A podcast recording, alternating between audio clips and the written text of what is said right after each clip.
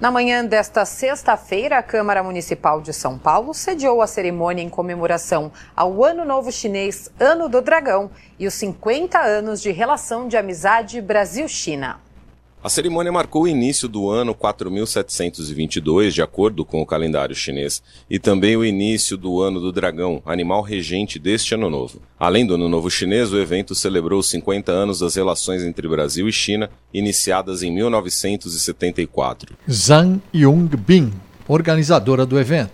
Que esse ano, entre 50 anos, relação oficial China-Brasil e também Ano Novo de. Eh, dragão. Essa fazer exposição para divulgar a cultura chinesa e para entre a China com o Brasil. Autora da iniciativa e da lei criando o Dia do Imigrante Chinês, a vereadora Edir Salles exaltou os laços entre Brasil e China. Desde que nós criamos essa lei do, do Dia do Imigrante Chinês, todos os anos a gente faz esse evento, é, o, o Dia do ano, ano Novo Chinês, outros eventos também, vários, porque eles têm dado uma grande contribuição para a gente aqui no Brasil, principalmente na cidade de São Paulo. Presente ao evento, o cônsul-geral da China em São Paulo, Yu Peng, também falou da importância dos laços entre os dois países. É com muita satisfação participar nesse evento de hoje. Este ano marca o 50 aniversário da relação Brasil-China, maior país dos dois hemisférios leste e oeste em desenvolvimento. Os dois povos têm uma grande amizade.